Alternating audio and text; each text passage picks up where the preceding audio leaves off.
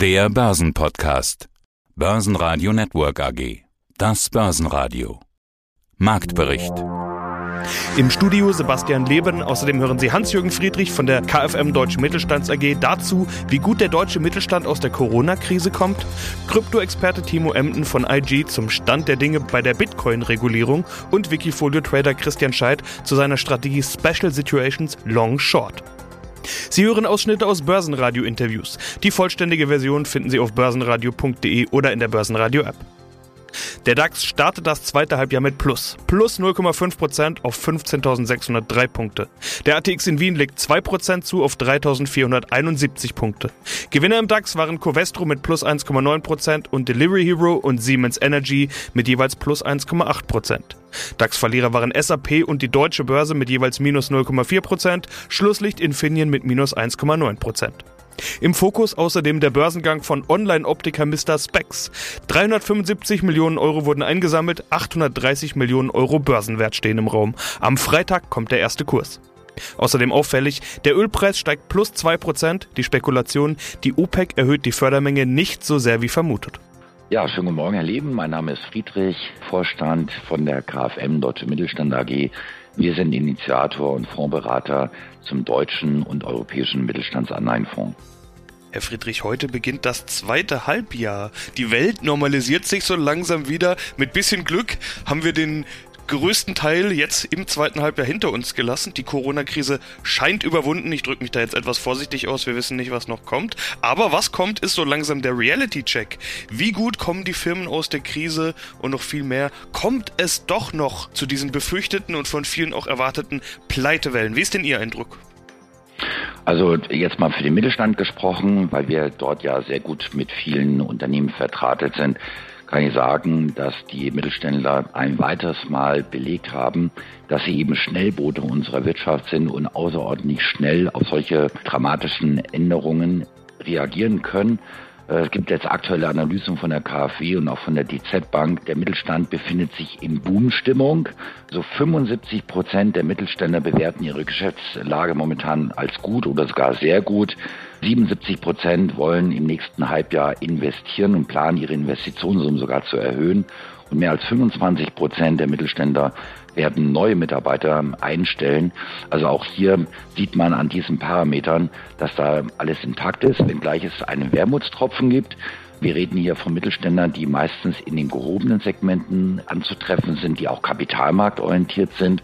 Es gibt natürlich eine Vielzahl von kleinen KMU-Unternehmen, das sind also die Einzelhändler, das sind wirklich kleinste Unternehmen, die äh, durch die Pandemie ausgelöst eben nicht mehr ihr Geschäftsmodell umsetzen durften. Es war ja fast wie ein Berufsverbot. Schauen Sie sich die Veranstaltungsbranche an, schauen Sie sich Gastronomie, Hotellerie, Einzelhändler an.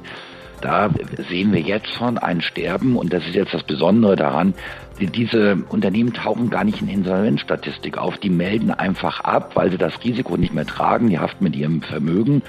Ansonsten werden wir natürlich dann äh, eine andere Quote noch sehen als im letzten Jahr. Wir haben ja letztes Jahr trotz dessen, dass wir in der Pandemie waren, einen Rückgang der Insolvenzquote gehabt. Natürlich dem geschuldet, dass man Kurzarbeiterprogramme Zuschusshilfen. Man musste die Insolvenz nicht anmelden. Das hat natürlich alles dazu beigetragen, dass die Insolvenzquote nochmal nach unten gegangen ist.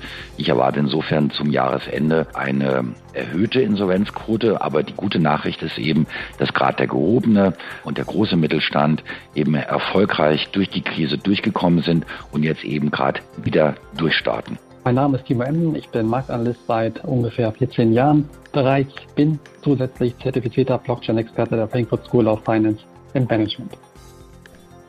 Und wir sprechen wieder über den Kryptomarkt. Und da ist ja vor allen Dingen ein Thema in letzter Zeit ganz besonders angesagt gewesen, Regulierung ganz großes Thema in den letzten Wochen. Aus China kommen immer wieder verschiedene Meldungen. Zuletzt ging es da eher ums Mining. In den USA geht es eher um die Transaktionen. Auch in Europa wird alles Mögliche diskutiert. Timo, wie ist da denn der Stand der Dinge? Was macht das Thema Regulierung, Kryptoregulierung gerade? Ja, rund um das Thema Regulierung stehen die Weichen natürlich nach wie vor nicht still, aber es ist etwas ruhiger geworden jetzt in den vergangenen zwei Wochen. Nach wie vor, klar, es wird mobil gemacht gegen chinesische Krypto-Miner. Da ja, sind eigentlich sprichwörtlich die Pforten geschlossen worden. Das bedeutet, dass jetzt hier verstärkt Kryptominer ins Ausland abwandern werden oder sich an größere Pools hängen. Also sind hier Länder, vor allem Kasachstan oder auch eben die USA, sehr, sehr begehrt, weil da natürlich vor allem der Strom auch ja, relativ günstig ist. Und in den USA sind ja die politischen Drohgebärden nicht ganz so groß, ganz im Gegenteil, teilweise sind da sogar auch Miner willkommen. Also das ist so ein bisschen der Stand aus der Mining-Sicht.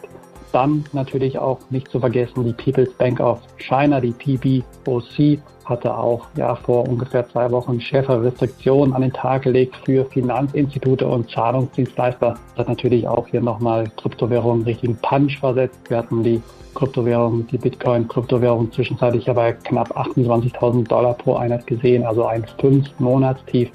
Und äh, ja, das hat man jetzt aber erstmal ein Stück weit verdaut, in Anführungszeichen, hängt Anlegern aber immer irgendwie noch in den Knochen und insgesamt aber sollte sich die Gemengelage jetzt etwas beruhigen. Aber diese Regulierungsthemen, die scheinen ja eine echte, ich will jetzt nicht sagen Gefahr, aber doch Druck auf die Kurse auszuüben. Wird das denn in Zukunft auch so sein? Du hast jetzt gesagt, äh, das wird sich etwas beruhigen, aber dieses Regulierungsthema, danach wird ja immer wieder irgendjemand schreien. Ja, also eine Regulierung tut weiterhin Not. Das ist einfach klar, weil Kryptowährungen nicht vollständig reguliert sind und aber zu einer seriösen Anlageklasse eigentlich wachsen, reifen wollen, tut eine Regulierung immer irgendwo Not. Und ich denke, dass man in Zukunft, sprich in den nächsten Wochen und Monaten hier womöglich noch eine verschärftere Tonart an den oder Gangart an den Tag legen wird, ganz klar. Aber irgendwann ist doch halt auch mal gut. Ja? Irgendwann sind Kryptowährungen dann auch mal vielleicht totreguliert, vielleicht aber auch vollständig reguliert, so dass man sie wieder anpacken möchte. Sprich, dass sie hier vor allen Dingen Langzeitinvestoren oder auch mittelfristig Anleger, die mittelfristig hier den Anlagestil an den Tag legen, dann auch wieder Fuß fassen möchten. Also nicht nur kurzfristige Spekulanten, meine ich. Dann wären Kryptowährungen auch hier eher wieder in Anführungszeichen seriöser zu bewerten. Das bedeutet, dass man sich wahrscheinlich hier eher mit steigenden Notierungen auch wieder auseinandersetzt gesehen kann. Und äh, insgesamt, wie ich eben schon bereits sagte, wird wahrscheinlich der Regulierungsdruck auch vor allem in den USA noch größer werden unter der Federführung von US-Präsident Joe Biden. Insgesamt sehe ich hier aber dann vielleicht für eine mögliche Jahresendrallye, vielleicht ja, Oktober, November, Dezember die Zeichen dann eher dann auch wieder positiv. Ja, hallo, mein Name ist Christian Scheidt. Ich bin unter Wikifolie unter meinem richtigen Namen zu finden, also ich bin mein Nachnamen Scheid und ich bin dort auf der Plattform schon seit, ja, seit mittlerweile 2012 aktiv, also seit fast seit Anfang an. Und das bedeutet, wir haben uns auch schon einige Male gesprochen und so ist es ja auch zuletzt Anfang des Jahres. Da hatte das Jahr 2021 gerade begonnen und man konnte zurückschauen auf das verrückte Jahr 2020. Das war für jemanden, dessen Strategie Special Situations heißt natürlich ein ganz interessantes und bei dir auch erfolgreiches Jahr. Jetzt sprechen wir am 1. Juli, das heißt, wir können auf das erste Halbjahr 2021 zurückschauen und du hast mir schon gesagt, dass wir lieber über dein Special Situations Long Short sprechen sollen. Da ist nämlich mehr los. Christian, woran liegt's? Ja, das liegt einfach daran, dass ich in dem Wikifolio sowohl Long-Spekulationen machen kann, die natürlich meistens über dann die Aktie direkt, aber ich kann eben auch Short-Spekulationen machen, anders als in meinem normalen klassischen Special Situations Wikifolio, das wirklich ein Long-Only Wikifolio ist sozusagen, wo ich nur Einzelaktien kaufen kann. Und das macht halt gerade in der aktuellen Phase macht es halt gerade so spannend, weil man sieht es ja an den Märkten jeden Tag. Es gibt sowohl Aktien, die stark zulegen, aber auch Aktien, die jetzt öfter mal mit einem kräftigen Rücksetzer für Überraschungen sorgen. Ähm, das ist, glaube ich, auch normal dafür, dass die, die Märkte so stark gelaufen sind in den letzten 12 bis 15 Monaten, dass es auch Einzelaktien gibt, wo einfach mal ein größeres Rückschlagspotenzial da ist. Und deswegen glaube ich momentan ist einfach das Special Situations Long Short dann deswegen auch das spannendere Wikifolio. Auch 2020 war es schon so, du hast mit deiner Strategie in dem Jahr fast 150% plus gemacht. Ich hatte dich damals gefragt, ob sowas nur in einem Jahr wie 2020 geht und du hast gesagt, ganz klar, ja. 47% Performance sind es aber jetzt trotzdem in den letzten zwölf Monaten. Dein Schnitt liegt bei rund 28, also schon wieder ein sehr gut gelaufenes Jahr in den letzten sechs Monaten, aber keine großen Sprünge mehr. Wie gut gehen denn Long-Short-Strategien in so einem Markt, wie wir ihn aktuell haben? Es geht ja im Gesamtmarkt momentan mehr oder weniger seitwärts. Ja, genau. Also rückblickend betrachtet wäre es eigentlich ganz einfach gewesen, immer im, im DAX oben bei, naja, sagen wir mal 15,5 aussteigen und unten wieder bei 15 oder sogar noch tiefer einsteigen. Und das ging dann auch bei vielen Einzelaktien so. Nur im Nachhinein ist, es sieht so halt immer recht einfach aus. Also wir sind ja eigentlich seit November letzten Jahres so richtig nach oben gelaufen nochmal, als die ersten Impfstoffe, als absehbar war, dass die ersten Impfstoffe zugelassen werden. Ich habe die Dynamik ein bisschen unterschätzt, mit der dann diese, diese große Sektorrotation stattgefunden hat.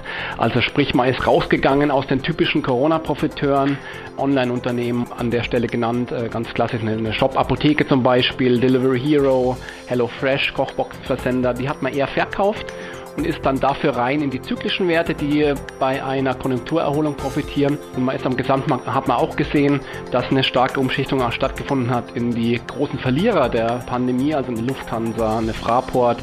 Und diese große Rotation habe ich vielleicht ein bisschen unterschätzt konnte trotzdem mit dem Wikifolio ungefähr mit dem Gesamtmarkt mitschwimmen. Das ist natürlich jetzt für mich jetzt eigentlich keine herausragende oder zufriedenstellende Leistung, sagen wir so, weil ich immer gerne besser sein möchte als der Gesamtmarkt. Das ist mir jetzt, wenn man wirklich das erste Halbjahr 2021 betrachtet, ist mir das nicht gelungen. Also ich liege mit 16% plus im Rennen und ungefähr da liegt der DAX auch. Also das kann nicht mein Anspruch sein. Ich möchte schon besser sein als der DAX. Langfristig ist mir das auch gelungen. Auf kurze Sicht, eben die letzten sechs Monate ungefähr mit dem, mit dem Index, ja, ist okay, aber jetzt auch nicht so, dass ich da jetzt in, in Jubel verfallen würde. Börsenradio Network AG Marktbericht